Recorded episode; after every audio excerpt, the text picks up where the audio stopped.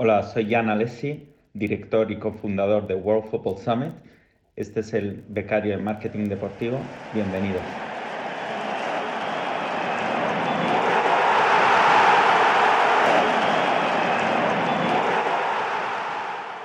Bienvenido, bienvenida a un nuevo episodio del Becario de Marketing Deportivo, el podcast, el programa en el que entrevistamos semanalmente a profesionales de la industria del deporte para que nos cuenten cómo han llegado hasta ahí y estar al día de las últimas tendencias del sector. Todo ello desde la perspectiva y la ilusión por aprender y saber más de un becario. Yo soy David García y aquí está todo listo para que pite el árbitro y comience el partido. Bienvenidos, bienvenidas una semana más a El Becario de Marketing Deportivo.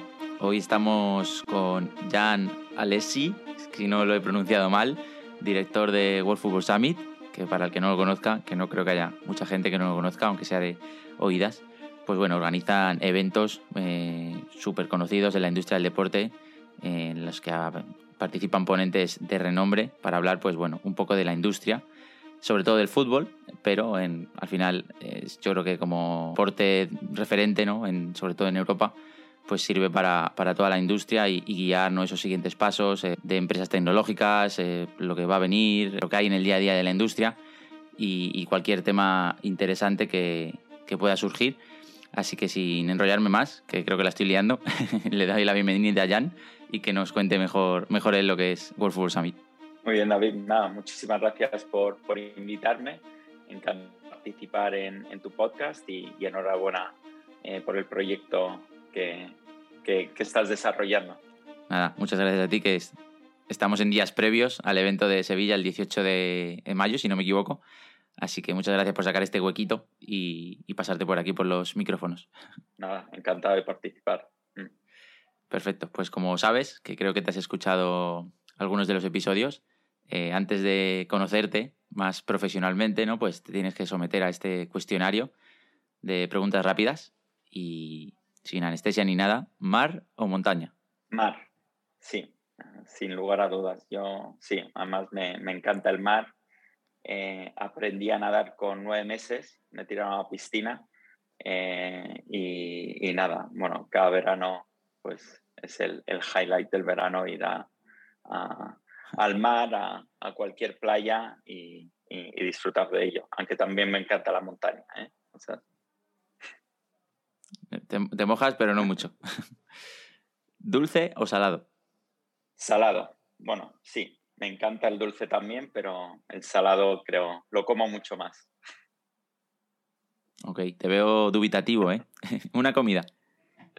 Em, la pasta al forno es una, es un plato típico siciliano, que es como una lasaña, pero hecho con, con, pasta y berenjenas, tiene albóndigas, huevo, mozzarella, es una bomba atómica. Pero sí, sin lugar. Parece contundente. Sí, sí, muy, muy contundente. y, y, nada, yo soy mitad italiano, nací en Roma em, y, es uno de los platos estrella de mi, de mi familia en Italia. Sí, sí, y del mundo en general, pero además si eres italiano yo creo que ya es obligatorio. ¿Pelis o series?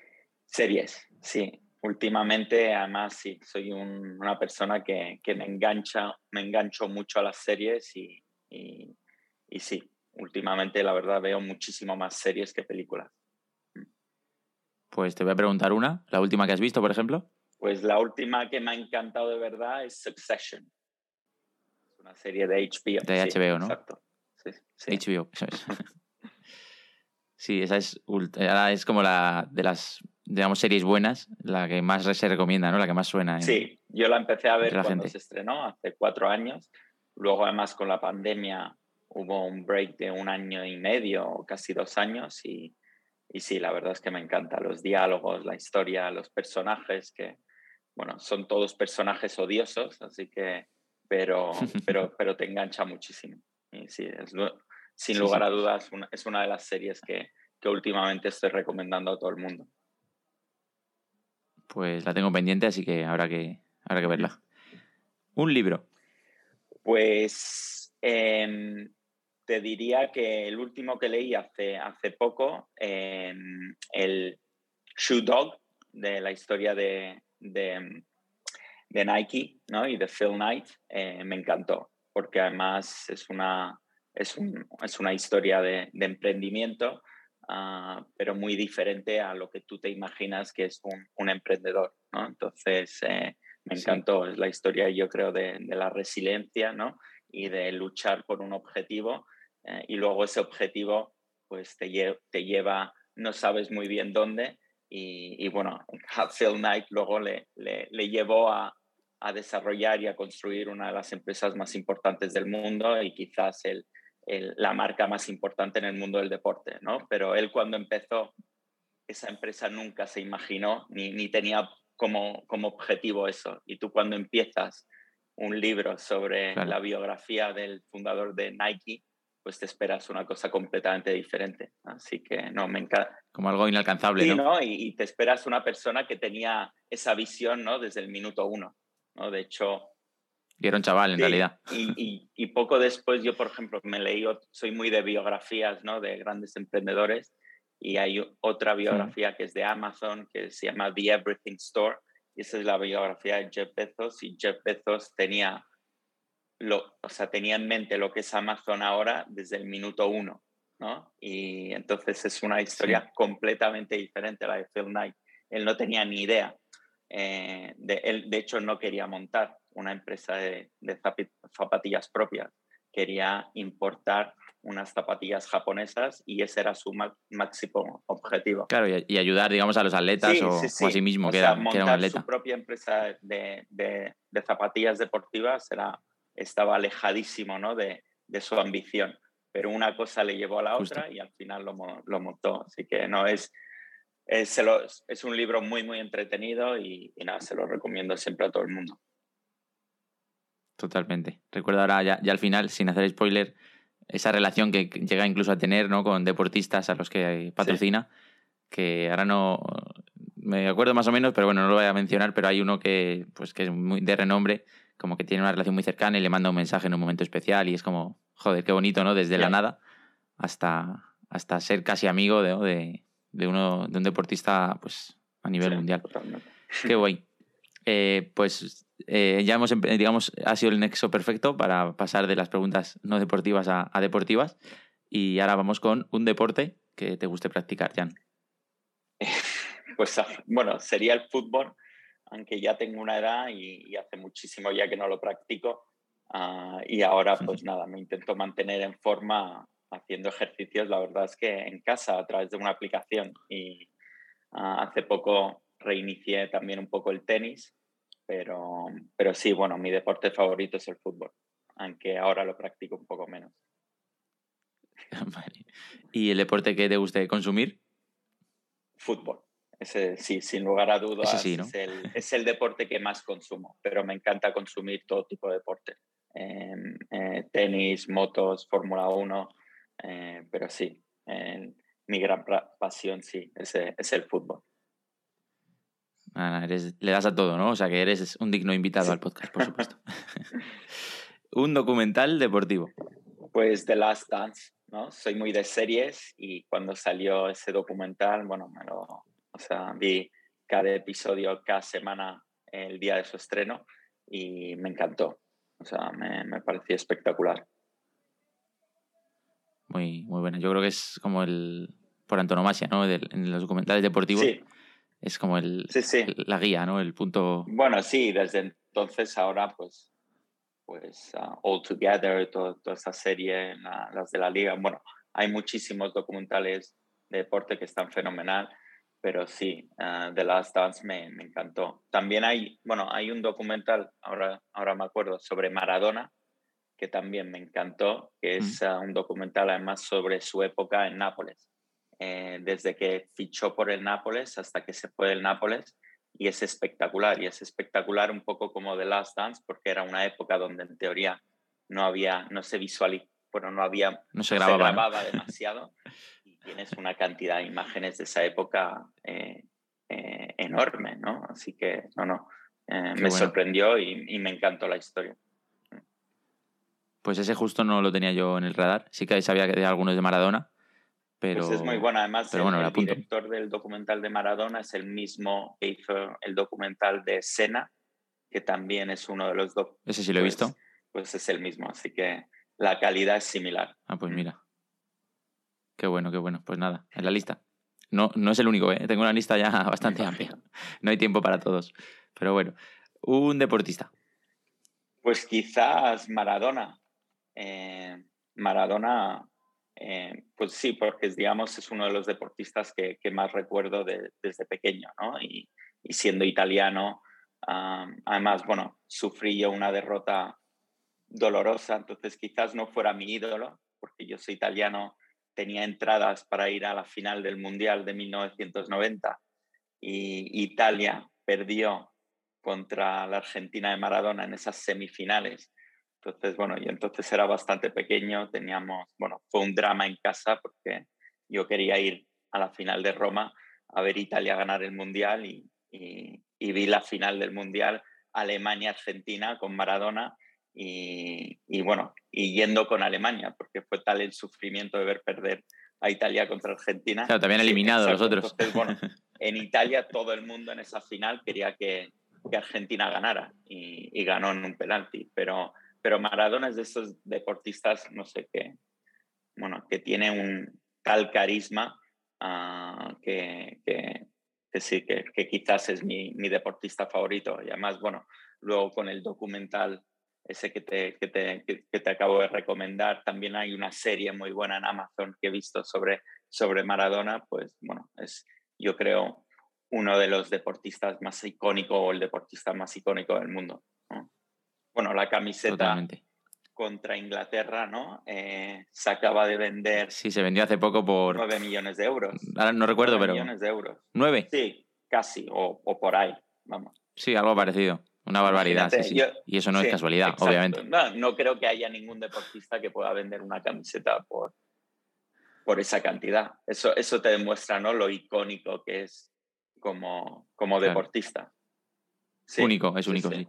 Mm un equipo o club, depende, supongo que de fútbol, así que venga un club. Pues te Real Madrid, eh, Italia como selección. Ah, estamos en Italia, estamos bastante de luto. Eh, no nos hemos clasificado para los últimos dos mundiales, es una tragedia nacional y, pero bueno. Y entre medias habéis ganado la Eurocopa, es que es un poco paradójico. sí, sí. Hace ocho meses estaba contentísimo celebrando la victoria del europeo y seis meses más tarde, pues eliminados contra. ¿Contra quién? Es que ni me acuerdo el nombre. Macedonia del Norte. Macedonia, ¿no? Sí. Sí, justo. Lamentable, lamentable. Sí, curioso. Sí.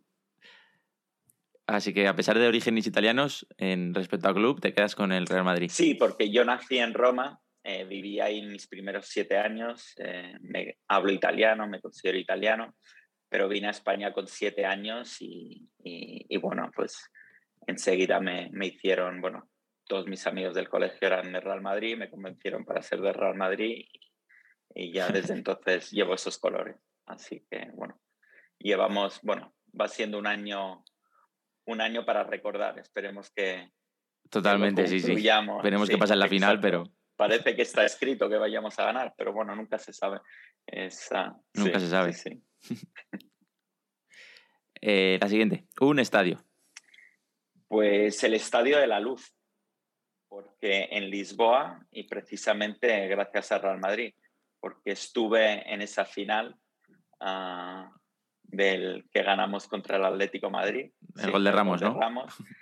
y, nada, fue, fue, apoteósico. Entonces, bueno, yo desde entonces he vuelto varias veces a Lisboa ah, por trabajo, por vacaciones, es una ciudad que me encanta y cada vez que paso por el estadio, pues me trae unos recuerdos, bueno, toda la ciudad, pero el estadio, el estadio especialmente. Más aún, claro. Además, fue, o sea, dos días antes de, de la final no tenía entradas para, para, para el partido y un amigo mío eh, que vive en Londres, pues, pues las consiguió a través de un contacto suyo en, en Londres, en un amigo suyo portugués. Entonces me llamó y me dijo, oye, hmm. Jan, que tengo dos entradas, nos vamos a, nos vamos a Lisboa. Y no había vuelos de Lisboa desde Londres a Lisboa, entonces él cogió un vuelo a Madrid y me dijo, recógeme en coche y nos vamos en coche a Lisboa. Entonces, sí. vaya historia. Entonces, sí, sí, le recogí en el aeropuerto, nos fuimos a Lisboa, nos quedamos en casa de amigos. Eh, bueno, teníamos, bueno, pues todo, todos los astros se habían alineados para poder ir a, a, esa final, ¿no? Y, y, y en el minuto 90 pues creíamos que, que, se nos había acabado la suerte. Y, me acuerdo... la que hemos liado para nada. me acuerdo perfectamente, teníamos un vecino, un, un, portugués que estaba sentado al lado nuestro que quería que perdiera Real Madrid y, y, nos dijo, a décima, la décima va a tener que esperar, nos dice. Y, y, cuando dijo eso, pues nos miramos mi amigo y yo ahí con, con cara de esperanza y le dijimos, espérate. Es una señal. Que cuatro minutos son muy tolongos, le, dijimos. y ya con el gol, pues bueno, pues sí, pocas veces se celebra un gol más que, más que entonces. Así que sí, sin lugar a dudas, ese estadio me trae muy buenos recuerdos y, y, sí, elijo el estadio la luz del Benfica. Qué bueno. No sé si se podrá superar, pero la siguiente pregunta es, ¿el evento deportivo más grande para ti en el que hayas estado en directo? pues el, el, el, el, más grande pues sería ese o, o, la final del Mundial de 1990. sí, pero entiendo que por emociones sí, quedas con este. Sin lugar a dudas. Sí, sí, sí. Perfecto. Y la segunda, bueno, la siguiente, el evento deportivo al que alguna vez te gustaría ir. Pues un mundial, me gustaría, o sea, yo en el mundial del 90 pues tenía, tenía 12 años y, y y nada, bueno, me, acuerdo poco, ¿no? Pero me gustaría ya con más edad ir a un mundial, ir a varios partidos, uh, seguir a tu selección, ¿no? Y, y, verla ganar, ¿no? Entonces yo creo que, que sí, digamos que o un mundial o la final de un mundial. Te iba a decir que lo del mundial en seis meses o por ahí puedes ir, pero lo de seguir a tu selección creo que tiene que esperar otros cuatro años, por desgracia. Yo por trabajo probablemente tenga que ir al Mundial de Qatar pero la verdad es que tengo muy pocas ganas de ir, porque ir al Mundial y no tener a tu selección jugando, yo creo que es casi peor. Ya. Aunque bueno. Sí, sobre todo siendo Italia, claro, porque si eres de, pues no sé, de otro país que no suele ir. Sí, totalmente. sí, te lo van a recordar todos los días. Mm, totalmente. Tú di que eres de España. y ya la última. El sponsor que te, que te evoque a tu infancia. Eh, Barilla, porque... La pasta. Sí, la pasta Barilla, porque era el, el sponsor de, de, la Roma. Y yo cuando nací, bueno, en Italia era, era de la Roma. Entonces me acuerdo de tener una camiseta de la Roma y, bueno, digamos que es, además es una marca muy emblemática italiana. Eh, casi todos los italianos comen, bueno, ahora menos, ¿no? Pero Barilla.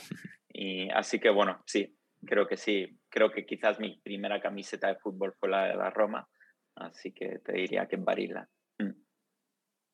Se, me acaba de ocurrir, y no sé si incluso hasta lo corto, si queda mal, pero una camiseta así icónica que te venga a, la mente con, con, su patrocinio, que digas, por ejemplo, a mí se me viene a la mente la de Pirelli del Inter, ahora que has mencionado Italia. No sé si te, se te ocurre alguna así. Sí, se me ocurre la del Nápoles de, de, de Maradona con Mars.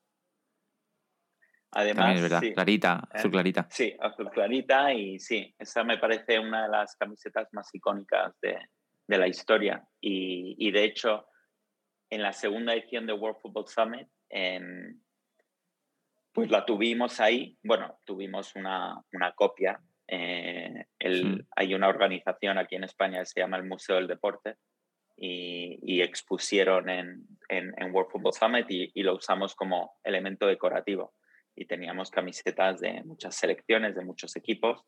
Y, y teníamos la, de, la del Nápoles con, con Mars y, y robaron una camiseta no me digas. Eh, durante el evento, sí, y fue precisamente esa. Pues como para olvidarlo.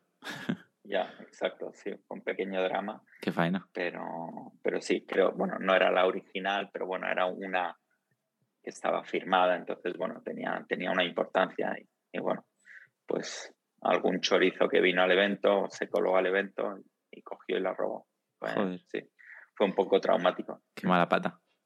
Sí. Iba a decir que, iba, que, iba, que esta pregunta creo que la voy, a, la voy a seguir haciendo, pero con este final no sé si...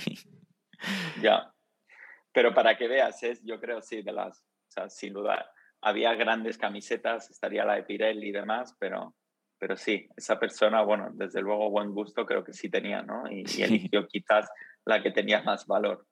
Y además va, aunque es parte negativa, pero para la pregunta como que le da valor, ¿no? Si la cogió, cogió esa será por algo. Sí, exacto. Perfecto, pues ahora sí que finalizamos el cuestionario. Creo que ha estado bastante, bastante interesante. Eh, ya sabemos un poquito más de, de Jan, de esa parte pues, más personal, pero también nos ha dado algunos toques profesionales, como que seguramente tenga que viajar a Qatar y no quiere.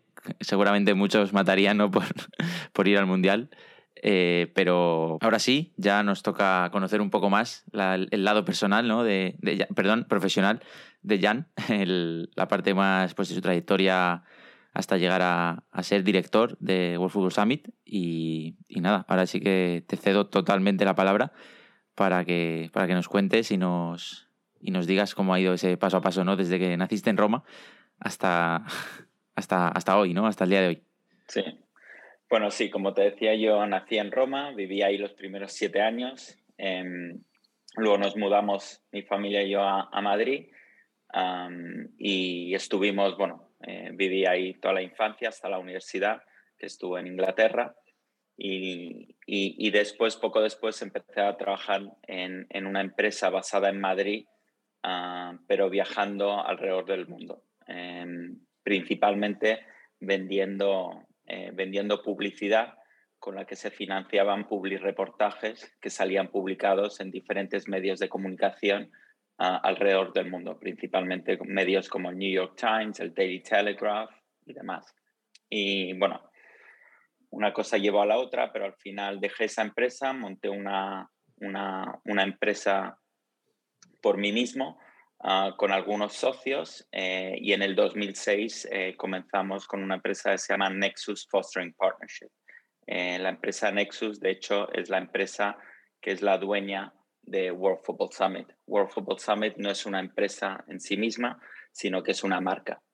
Ah, y, y, el primer evento de World Football Summit tuvo lugar en 2016, aunque la idea, ah, la idea del evento pues, pues nació en el 2015. Previo a eso, eh, lo que hacía Nexus, que es un poco el germen de lo que es World Football Summit, eh, Nexus es una empresa que promocionaba y bueno, sigue promocionando relaciones comerciales entre España y diferentes países. Entonces, nuestros clientes principalmente eran países ah, que querían estrechar lazos comerciales con, con, con España. Entonces, nosotros trabajamos con delegaciones extranjeras que venían a España Ah, y que querían eh, contactos con empresarios españoles ah, para atraer inversión española a su país. Entonces nosotros organizábamos ese matchmaking, organizábamos muchas veces encuentros empresariales donde, eh, donde convocábamos a todas esas empresas ah, a, eventos que duraban una mañana, un día, dos días y en el que se estrechaban esos lazos comerciales. Entonces, bueno, Nexus se, convirtió en una empresa especializada en la organización de, esos encuentros empresariales y, esos eventos. hemos trabajado con y seguimos trabajando con muchísimos países, México, Colombia, Indonesia, Malasia, eh, eh, Costa Marfil. Ah, Todo el globo. Cabo Verde, sí, es una empresa muy internacional.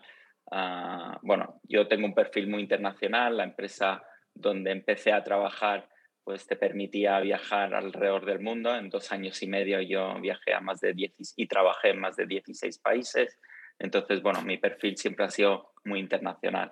Ah, pero Nexus, bueno, era una empresa que estaba funcionando, pero uno de los grandes problemas que tenía era que los eventos que organizábamos nosotros no eran recurrentes. Entonces organizábamos un evento con, por ejemplo, Colombia, Ah, un año y quizás no volvíamos a trabajar con ellos hasta dentro de dos, tres años o quizás nunca más. ¿no? Entonces, bueno, eh, entonces, bueno, no, no fue fácil ah, y, y, bueno, teníamos años buenos, teníamos años, años, años peores, otros mejores.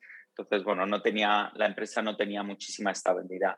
Y en 2011 eh, yo me asocié con unas personas ah, y desarrollamos un proyecto de eh, un evento sobre emprendimiento ah, que se llamaba el, bueno, entonces se llamaba el Spain Startup and Investor Summit. hoy es un evento que se llama el South Summit, que quizás conoces y es el mayor evento que hay de emprendimiento en España. La idea de ese evento era, era muy sencilla, era juntar a las principales startups en España durante dos días eh, para, para, que, para atraer a inversores, tanto nacionales como internacionales, y crear bueno, ese punto de encuentro eh, para el mundo del emprendimiento en España. Ah, hmm. Desarrollamos la primera edición de ese evento, lo hicimos además eh, de forma conjunta con el Instituto de Empresa, pero después de esa primera edición, digamos que bueno, el, control de, la empresa que está organizando ese evento, pues eh, se lo, bueno, se lo llevó el Instituto de Empresa y nosotros, bueno, yo me, aparté de, ese evento, pero ese evento, el South Summit, fue un poco el, germen de lo que es World Football Summit. Ah, fue muy difícil desarrollar la primera, la primera edición del, del Spain Startup and Investor Summit, pero luego se convirtió en un evento anual que cada año pues, pues iba más, ¿no? Sí que era recurrente, ¿no? Exacto. Esa recurrencia que no teníamos nosotros, si la teníamos en un evento como ese. Entonces, bueno, nos pusimos a buscar en otros sectores. en Nexus organizamos un evento con, con Indonesia y tuvimos como patrocinador, eso fue en el 2014, a la Liga. Eh, y fue muy sorprendente que la Liga decidiera patrocinar un evento sobre Indonesia entonces eso nos, bueno, nos dio muchísima curiosidad y empezamos a, bueno, hacer un poco, a mirar un poco cuáles eran los, los objetivos de la liga y vimos que los, el principal objetivo de la liga española era la internacionalización. Entonces, bueno, una persona que, que entonces estaba trabajando en Nexus, que se llama Marcos Pellegrín, que ahora, es, ahora trabaja en la liga, pues tuvo la idea de, oye, ¿por qué no desarrollamos un, un encuentro empresarial, un evento sobre la industria del fútbol. esto fue en el 2015 mm. y, al principio la verdad es que nos pareció que era una, idea un poco loca porque estábamos convencidos de que un gran evento de la industria del fútbol ya existiría. Ah, pero sorprendentemente empezamos a mirar y vimos que en España no existía. lo que sí nos reaseguró, la verdad, ah, porque sí nos sorprendió, pero nos reaseguró que en otros países eventos similares sí existían, ¿no? Y, de hecho, principalmente en Inglaterra había eventos como Soccer X o como Leaders, y entonces, bueno, vimos que había mercado para, para un evento así. Y entonces fue cuando, bueno, decidimos tirarnos a la piscina y desarrollar pues este proyecto tan, tan ambicioso que, que es el World Football Summit.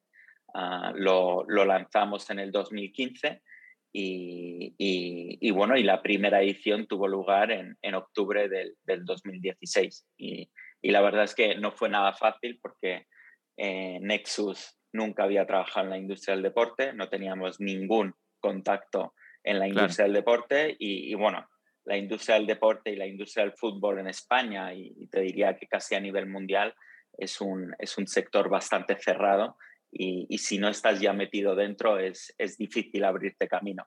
Entonces nos costó sangre. Para, eso está el podcast. nos costó sangre, sudor y lágrimas, la verdad, sacarlo adelante. A dos meses del evento no estábamos seguros de, de que lo íbamos a poder realizar, pero bueno, hmm. finalmente nos tiramos a la piscina y, y, bueno, cuando, cuando y había algo de agua y, y, y, celebramos una, una, buena primera edición, ¿no? que, que, en el mundo de los eventos quizás es lo más difícil, ¿no? Em, eh, levantar ese primer evento, que ese primer evento tenga éxito y luego ya los siguientes, pues, pues bueno, hay ese efecto bola de nieve uh, que, que, hacen que, que, vayan a más. Entonces, ya en, en, algún momento eh, se planteó hacerlo, o bueno, ya no hacerlo, sino el nombre que no fuese fútbol, sino sports o, algo más, digamos, global dentro de la industria? ¿O tenéis claro que, con el fútbol...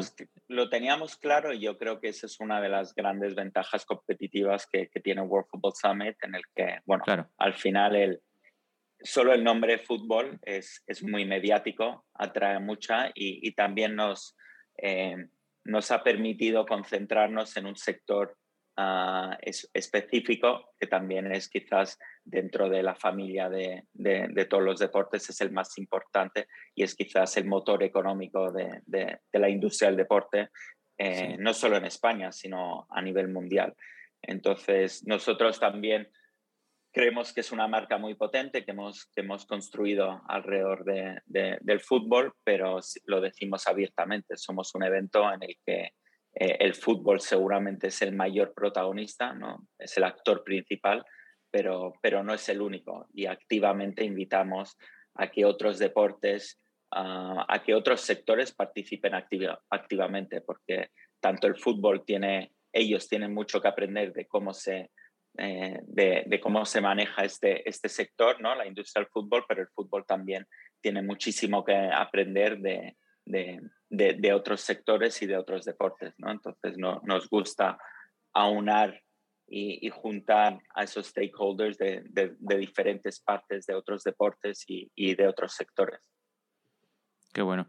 Y el perfil, bueno, entiendo que a lo mejor quizá ha ido cambiando desde el principio hasta, hasta ahora, pero un poco el perfil de, la gente que acude es ya gente que está en la industria, gente que quiere entrar, eh, no sé, gente internacional, gente más de España. ¿Cómo es un poco ese, perfil? Eso ha, ido, eso ha ido cambiando un poco, especialmente la parte internacional. Como te podrás imaginar, en 2016, nuestra primera edición, pues nadie nos conocía. Entonces, yo creo el 95-98% de los asistentes a esa primera edición eran, eran españoles o, vivían en España. Y eso ha ido mutando y cambiando a lo largo de los años. Eh, nuestra última edición que tuvo lugar en, septiembre del 2016, tuvimos, bueno, tuvimos menos asistentes por, por motivo de la pandemia, pero el 60% de los asistentes vinieron desde fuera de España. Tuvimos gente de 73 países en 2019, que, digamos que fue nuestro último gran evento pre-pandemia, eh, teníamos 2.000 asistentes y el 55% vinieron desde fuera de España. Es, un, es un evento muy internacional, teníamos gente representando a 103 países diferentes. Ah, Casi nada. sí, sí, sí. ¿Y las ponencias entonces entiendo que son en inglés? Sí, sí, sí. World Football Summit, además, eso fue un poco siempre el objetivo. Eh, nosotros creíamos que World Football Summit yo creo que hacer cualquier evento en España es, España es una localización ideal eh, por, porque tiene grandes conexiones, por el clima ah, mm. y porque a todo el mundo le gusta pues, ir a un evento de negocio en un país como este. ¿no? Entonces, se come bien. Exacto, se come bien. Eh, entonces, bueno, si encima lo haces sobre fútbol, que es un, un país que además tiene una tradición histórica tan importante, pues creo que se, se juntaban todos los ingredientes para, para, que a largo plazo el evento tuviera, tuviera muchísimo éxito. Entonces, bueno, hicimos esa primera edición y desde entonces la verdad es que hemos crecido, hemos crecido mucho. En 2019 además pudimos hacer nuestra primera edición internacional. Eh, hicimos World Football Summit Asia, que, que es un evento muy similar al que hacemos en Madrid, pero adaptado al mercado asiático. Entonces, digamos que las temáticas que tratamos ahí están más enfocadas a las oportunidades que, existen en la industria del fútbol asiática. Y ahí el, el 90% de los asistentes son asiáticos. Entonces, esos eventos internacionales pues no se pisan entre ellos, sino todo lo contrario. ¿no? A nosotros como, como empresa, como plataforma, nos, nos permiten crecer. Luego en el 2020 eh, íbamos a haber realizado también nuestra primera edición africana. Uh, ¿no?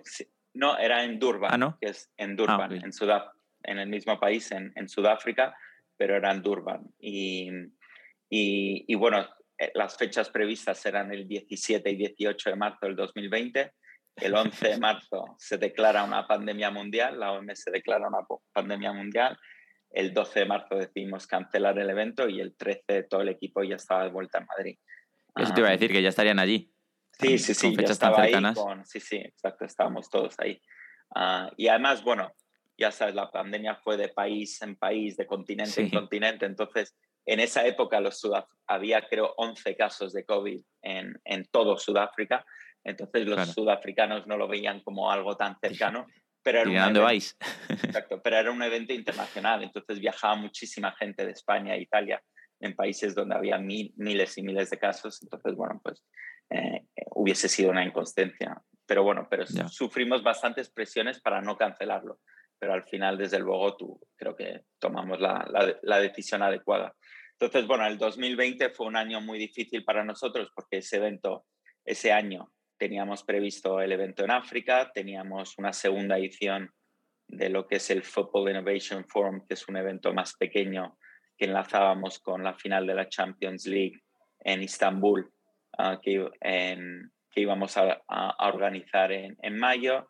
Teníamos la segunda edición de nuestra edición asiática, la que hubiese sido la quinta edición de nuestra edición aquí en España, en Madrid, y bueno, todos esos eventos presenciales los, los tuvimos que cancelar. Entonces, para la empresa, lógicamente fue un año muy duro, aunque bueno, creo que hicimos las cosas bastante bien. Enseguida eh, nos transformamos de, de, organizar eventos presenciales a organizar eventos online. Ah, y en junio del 2020 organizamos lo que llamamos el World Football Summit Live, que quizás, bueno, en, en, papel por lo menos fue quizás nuestro evento más, más grande y más importante, ¿no? Tuvimos, gracias al, a que fuera un evento online, pues nos permitió también acceder a una serie de ponentes que quizás de forma presencial pues sería más difícil. No se desplazan. Sí, y tuvimos... ¿Y fue, ¿Fue durante la cuarentena aquí en España o ya más tarde? Fue un poco, un poco más tarde, fue en junio. Creo que la cuarentena, o sea, nos, ya, ya podías salir a la calle a partir de, de mayo, ¿no? Pero sí. Sí, creo que sí. sí, exacto. Pero una semana más tarde lo organizamos y la verdad fue, fue un gran éxito. Fue, eh, y bueno, fue, yo me acuerdo, contarle a mucha gente, teníamos muchísimo nerviosismo porque fue un poco como la primera edición de 2016, ¿no? Fue fue ese primer evento, nunca habíamos hecho un evento online y no sabíamos muy bien cómo, cómo iba a salir. Además fue muy ambicioso porque queríamos que llegara a todas las partes del mundo. Entonces lo hicimos durante cinco días, uh, durante hicimos un programa de cuatro horas diario. Entonces empezábamos todos, todos los días a las 12 horario español y acabamos a las 4. Entonces sí hacíamos ese horario para permitir que el, el mayor número de gente a nivel global se pudiera conectar de, en directo. Entonces, tanto en Latinoamérica por la mañana, y en Asia, ¿no? por, la eh, tarde. por, la tarde. por la tarde noche. ¿no? Y bueno. tuvimos 3.400 asistentes de 123 países. Esa fue una primera edición. Luego organizamos también una serie de webinars. Hicimos una segunda edición de WFS Live en noviembre. y eso, bueno, a nosotros como, como marca nos, nos permitió pues, pues, pues no desaparecer, ¿no? Ah, de seguir haciendo lo que, lo que mejor sabemos hacer, que es, pues, pues es, bueno, crear ese contenido, juntar todos a esos panelistas, ¿no? Para, para hablar y debatir sobre cuáles son los retos y las oportunidades de este sector. ¿Y a día de hoy se sigue manteniendo esa pata virtual o ya la veis? Sí, sí, sí, eso fue, digamos, viendo el, el vaso medio lleno, yo creo que fue, lo positivo que, que nos dio la pandemia. Que, ahora, de hecho, todos nuestros eventos son híbridos. Entonces, ah, todo lo que nosotros aprendimos en organizando eventos online, ahora lo estamos incorporando a nuestros eventos presenciales. Entonces, bueno, en marzo del 2021, el año pasado, eh, pues teníamos, bueno, acabamos de organizar la segunda edición de WFS Live, seguíamos en medio de la pandemia y no sabíamos muy bien qué hacer, si organizar otro evento online o tirarnos de nuevo a la piscina, ¿no? Y organizar un evento presencial. Entonces, bueno, pues en marzo de 2021 decidimos anunciar nuestro primer evento presencial en dos años, que íbamos a hacer en, septiembre, y, bueno, fue nuestro primer evento híbrido. Y la verdad es que, ah, bueno, superó todas nuestras expectativas porque cuando anunciamos los números en, en marzo, abril, pues, pues teníamos previsto unos 600, unas 600 personas eh, presenciales, ah, principalmente españolas. Y al final, bueno, como te dije antes, ¿no? tuvimos más de 1.400 personas que, que vinieron al, al, evento desde 73 países y además a eso se le sumaron casi más de 600 personas que se, se conectaron de forma de forma remota. Qué bueno, qué bueno. Y ahora este podcast se publica el, martes 17 el, depende cuando lo esté escuchando la gente, pues ya habrá pasado, ¿no? Pero el miércoles 18 eh, estáis en Sevilla y si no me equivoco, luego en septiembre hay otro evento en Sevilla. ¿Qué diferencia hay entre los dos o no hay ninguna diferencia? ¿Qué, por, qué, hay dos en, la misma ciudad, ¿no? antes y después del verano, digamos, por decirlo de alguna manera? Pues hay una gran diferencia, la verdad, entre los dos eventos. Eh, de hecho, tienen nombres diferentes. El, el evento, el, nuestro evento bandera, ¿no? que, es, que es World Football Summit Europe, ah, lo vamos a celebrar por primera vez fuera de Madrid a finales de septiembre, el 28 y 29 de septiembre, lo, lo celebramos en Sevilla. Y lo celebramos en Sevilla porque, bueno, la ciudad de Sevilla vino a buscarnos eh, y la verdad es que, bueno, eh, se implicó muchísimo en nuestro proyecto, tuvo muchísimo entusiasmo porque nosotros trasladáramos nuestro evento bandera a su ciudad, llegamos a un acuerdo con ellos y entonces los próximos años de World Football Summit Europe, nuestra edición europea, son en Sevilla. son, en Sevilla. Em, nosotros, bueno, aquí en Madrid, digamos que éramos un evento más y no teníamos, eh, bueno, el apoyo institucional que, que sí vamos a contar en Sevilla. Las, las, los clubes también, el Betis, el Sevilla, se están volcando con nosotros. Así que estamos, bueno, estamos entusiasmados porque la verdad es que eh, tanto el apoyo que estamos recibiendo por la ciudad de Sevilla, los clubes, todos nuestros partners, todos los ponentes que estamos intentando, bueno, que estamos ahora mismo ya convocando desde todas las partes del mundo, están, bueno, están contentísimos de ir a Sevilla, quien no lo conoce porque lo quiere conocer y, quien, ah, y quien ya lo conoce por, por, por volver a ir, ¿no? Entonces, bueno, ese es nuestro gran evento. Y luego nosotros teníamos otro evento que te mencioné antes previamente que se llama el Football Innovation Forum. ese evento celebramos una primera edición en abril del, del, 2019, el día antes de la final de Champions, que tuvo lugar en Madrid. Entonces, nosotros como World Football Summit, como empresa basada en Madrid, eh, pues la final de Champions se celebra en el Wanda Metropolitano. Entonces dijimos, oye, vamos a, organizar un evento aprovechando toda la gente interesante que va a viajar a Madrid con motivo de la final de la Champions. Entonces organizamos este evento que tiene un formato muy diferente a World Football Summit.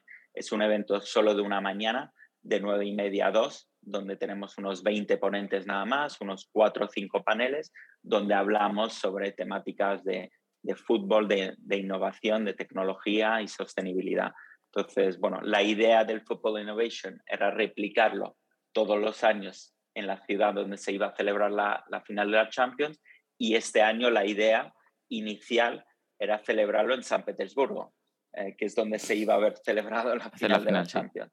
Luego, ya sabes, eh, ¿Han, pasado cositas? han pasado algunas cosas en Rusia, se canceló en la final de la Champions en San Petersburgo y nosotros, bueno, nos dimos cuenta de que la final de la Europa League se celebraba en Sevilla. Entonces, bueno, como tenemos una relación ya tan excelente con la ciudad de Sevilla, dijimos, oye, pues mira, vamos, vamos a hacer el Football Innovation Forum en Sevilla ah, durante el mismo día de la final de, de, de la Europa League Ah, que es un miércoles. Y entonces, bueno, nos da la oportunidad de hacer un primer evento en la ciudad que nos va a acoger más tarde en septiembre. Entonces, bueno, se, se juntaron eh, todos los ingredientes para, para, para celebrar Un, gran era, evento. Era ideal. Sí. Y la verdad estamos muy contentos. Ahí tenemos un programa muy, muy potente con participantes de UEFA, de la Liga, ah, de Meta, eh, bueno, de, diferentes properties, entidades, es muy internacional, como todos nuestros eventos, y, nada, estamos con muchas ganas de, celebrarlo ya. Pues seguro que sale, que sale todo bien. La última, antes de pasar a, los, a las preguntas del becario, eh, a nivel porcentaje aproximado, eh, dentro de Nexus, ¿qué porcentaje supone ahora la, la, parte deportiva, digamos, que antes no existía? Sí, pues es, pues te diría ya más de un 90% que era, que era sí, sí, que era, que era la intención inicial. O sea, eh, Nexus sigue siendo la empresa madre, pero hmm. hemos creado un pequeño monstruo ¿no? que, que, que, ha ido devorando todo, todo lo, que, lo, lo, que hace Nexus. ¿no? Entonces, bueno, digamos que principalmente si tú trabajas en, en, en, uh, en World Football Summit, trabajas para Nexus, eh, pero sí, casi la, la, la, plantilla está casi exclusivamente dedicada a, trabajar para World Football Summit, ¿no? que, es, que es además un, bueno, un, proyecto que, que, no solamente sirve o trabaja en los eventos. O sea, nosotros lo que también nos ha enseñado un poco la pandemia es que es hacer esa transición de empresa que organiza solamente eventos a ser una empresa que proporciona servicios a la industria del fútbol, a la industria del deporte los 365 días al año. Entonces nuestros clientes, pues lógicamente eh, participan en nuestros eventos y participar en el evento es quizás la guinda, el pastel, pero la activación que nosotros hacemos para, para todos nuestros partners, para toda la gente que, que está metida en World Football Summit es durante durante todos los días del año, ¿no? Y no solamente durante, durante el evento. Entonces estamos haciendo esa transición de ser un evento a ser una plataforma que proporciona servicios a, todos nuestros clientes todos los días del año. Qué bueno. Pues nada, mi enhorabuena desde aquí por toda la trayectoria y en particular por esta parte de, deporte que, bueno, en la industria sí que obviamente es muy, muy conocido el evento y, y la marca World Football Summit. Y, y nada, eh, dejaré el enlace en las notas del episodio para el, para el evento de septiembre, porque para el de, para el de ahora en mayo no creo que ya dé tiempo. Así que para el de septiembre, si a alguien le interesa, pues puede conseguir la. dejar el link para conseguir la, entrada o para apuntarse y, demás. De todos modos, o sea, nosotros también hacemos un. Bueno, retransmitimos en, en streaming eh, todos los paneles de, del evento. En, en este caso Em, es un evento cerrado, solo por invitación, entonces digamos que es, o sea, los paneles los van a poder ver durante las próximas dos semanas después del evento, solo los, los que se han registrado, pero posteriormente nosotros publicamos todo el contenido en nuestro canal de YouTube y de, hecho todo el contenido de, todos los eventos de World Football Summit desde 2016 los, los puedes encontrar en, en este canal. Perfecto. Pues nada, también dejaré el enlace al, canal, por si alguien quiere, quiere chequear un poquito. Y ahora sí, las preguntas del becario. Eh, ¿Qué nos recomiendas o qué recomiendas a la gente que, está empezando, que no sabe si estudiar algo o no, o que ya termina sus estudios? Un poco en esa fase inicial, ¿no? de tener más o menos claro que quiere trabajar en deporte, en la industria del deporte. Con la experiencia que tú tienes dentro de la industria, conoces a diferentes partners de muchos países ¿qué crees que, es lo más básico, ¿no? Lo, más necesario, lo que más se pide, lo que más se demanda por parte de, las, de las empresas, de las properties? Yo creo que sí, es que no es muy diferente a, lo que pide cualquier otra empresa de cualquier otro sector. Em, eh, la desventaja que, que corre un poco la gente que quiere trabajar en la industria del deporte es que tienen una, una visión equivocada de lo que es el sector. Eh, la industria del deporte, la gente lo ve desde fuera y cree que es una industria gigantesca, ¿no? Eh, que mueve miles y miles de millones y sí mueve mucho dinero, pero si la comparas con otros sectores es, es, una, es un sector bastante incipiente, ¿no? Entonces yo siempre cuento la anécdota que, que, bueno, quizás el club del mundo que, que tiene la mayor facturación del mundo, ¿no? Pues sea el Real Madrid, ¿no? Pues, no sé, digamos que, que tiene una facturación de unos 800 millones de euros pues, pues esa es la facturación que tienen dos tiendas de Apple en Nueva York, ¿no? Entonces eso te da a entender pues, pues la distancia que hay entre, eh, entre, entre una industria y otra, ¿no? Y, y, luego, en cambio, la marca Real Madrid no tiene un valor de marca quizás bastante similar al, al de Apple, ¿no? Pero, pero sí, al menos más, con menos diferencia, por lo menos. exacto, exacto. Entonces, pero es verdad que es una industria que, que está creciendo muchísimo en, en, los últimos años y de hecho el hecho de que no existiera un evento como el nuestro, eh, pues hace cinco o seis años ¿no? en, en España te demuestra eh, que, bueno, que ahora hay una necesidad. Previamente quizás no existía y es que hace diez años quizás tener un club de fútbol no era un buen negocio. Ahora sí lo es. Y por eso ahora eventos como el mío eh, tienen sentido. Entonces, cada vez hay más oportunidades. Ah, y, los clubes, las properties, funcionan como empresas. Entonces, eh, yo la recomendación que le hago siempre a, a, todo el mundo es que si, si, si, un club, si una empresa como la mía está, tiene una posición abierta, es que, que tiene una necesidad. Entonces, lo, lo último que quiere escuchar ese empleador es que esa persona quiere trabajar contigo porque le gusta el deporte o le gusta el fútbol, porque eso no es una ventaja competitiva. Eh, el deporte, el fútbol le gusta a casi cualquier persona. Entonces, eh, a mí me sorprende muchas veces que, que cuando entrevistan a un candidato, pues la razón por la que quiere trabajar en un evento en una empresa como la mía es por su pasión por, por el fútbol. Entonces, ah, eso a mí no me aporta ningún valor, ¿no? Puede ser hasta contraproducente. Sí, bueno, no, puede ser positivo, desde luego es positivo, pero Depende, claro.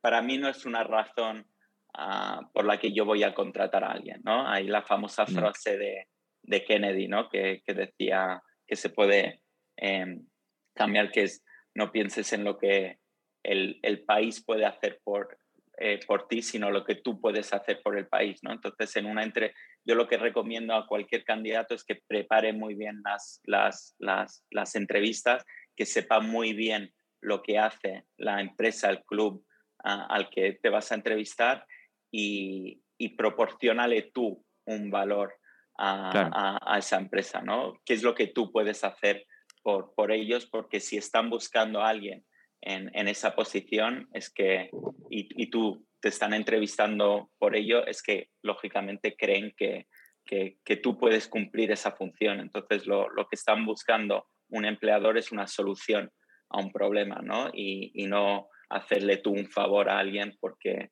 porque, porque te gusta el fútbol. Porque te gusta, sí, porque te gustaría trabajar en este sector. Ya, Entonces... en, relación, en relación a lo que decías al principio, vi el otro día un en LinkedIn, creo que fue, una gráfica ¿no? de lo que había pagado Elon Musk por Twitter y la cantidad de equipos de fútbol que se podía haber comprado por lo mismo. No sé si eran 20 y además los 20 más, más top a nivel mundial, Madrid, Barça, Bayern de Múnich, el Manchester City, etcétera.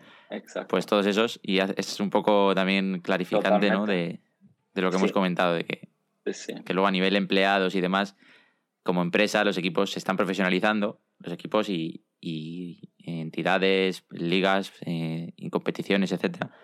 Pero a nivel, pues eso, eh, número de empleados y, y, demás, tampoco son empresas súper enormes como para dar cabida a tantos aficionados como hay. Que no todos quieren trabajar en deporte, pero muchos sí.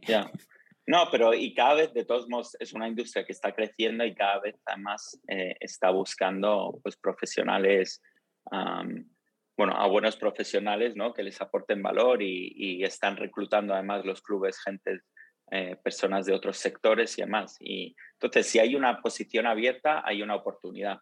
Ah, pero entonces no es aplicar a machete, sino eh, aplicar bien. Yo, por ejemplo, todos los mensajes recibo, leo casi todos los mensajes que recibo en LinkedIn eh, y algunos no los contesto porque francamente no sé qué contestar, pero hay gente en cambio que escribe unos mensajes que son muy, muy buenos y entonces digo, digo ah, pues esta es una persona con la que quiero hablar y que creo que me puede aportar valor a mí. Entonces, bueno, desde luego eh, luego estaría abierto yo a escucharla, a tener una entrevista con él y, y, bueno, y si hay una posición abierta y, demuestras tu valor, yo creo que, hay oportunidades en, en, en, en, la industria del deporte, ¿no? A pesar de no ser tan grande como otras. Claro, al final ya se ha mencionado alguna vez en el podcast que lo importante es saber hacer algo, marketing digital, eh, ventas, eh, Excel, lo que quieras, financiero de lo que sea, y luego ya pues oye, voy a esta empresa del deporte porque soy buenísimo haciendo esto y me gusta el deporte, o simplemente porque hay una oportunidad. Al final lo de que te gusta el deporte está guay, pero lo que tú decías, a nivel empleador, bueno, vale, puede servir, puede ser un más frente a otra persona, pero, pero antes va lo otro. Sí, no, no, y, bueno, sí, genial, porque si contratas a alguien que le encanta el deporte, pues, pues fantástico, pero yo, pero luego la empresa lo que, lo que va a buscar es, resultados, ¿no? Y tu pasión por el deporte eh, no va a ayudar en este sentido. Tiene que ser un plus, no, no lo básico. Genial, Jan. Pues muchísimas gracias por pasarte por el podcast. Eh, como te digo, en días previos al evento, que seguro que, como me has mencionado antes, eh, por, antes fuera de micro, pues al final siempre hay detalles ¿no? que, que, que, arreglar, ¿no? que solucionar. Y, y, no es fácil sacar un ratito, así que muchísimas gracias. un placer haberte tenido aquí, conocerte, conocer tu historia seguro que para mucha gente es inspirador. Así que nada, dejaré, como digo, el canal de YouTube de World Summit, la web, por si alguien quiere pues, echar un vistazo. a los próximos eventos, eh, tu LinkedIn, por si alguien te quiere escribir, por lo menos sabe que lo vas a leer. Luego ya. Eh, no, no, no. oye, que suelo contestar, pero sí, sí. Sí, sí, se, te, se, te, ha entendido. Se te ha entendido. sí, que hay veces que, bueno, eh, puedes poner gracias o dar like, que es como lo he leído, pero sí, se entiende, se entiende. Y nada, por mi parte, simplemente agradecerte y agradecer a todos los que estáis escuchando. Si os habéis quedado hasta el final, pues ya sabéis que, que al final es para vosotros, ¿no? El podcast. Eh, para mí es un placer hacerlo y, conocer a gente como, como Jan, profesionales de la industria, que bueno, pues te aportan muchos conocimientos y espero que os pase igual a vosotros. Y, nada más, te dejo cerrar el podcast y, hasta la semana que viene. Pues nada, muchas gracias a ti, David, y, nada, encantado de participar y, bueno, espero que, que, los que ya hayan escuchado lo hayan disfrutado. Seguro que sí. Que vaya bien en, en Sevilla. Muchas gracias. Hasta luego. Adiós.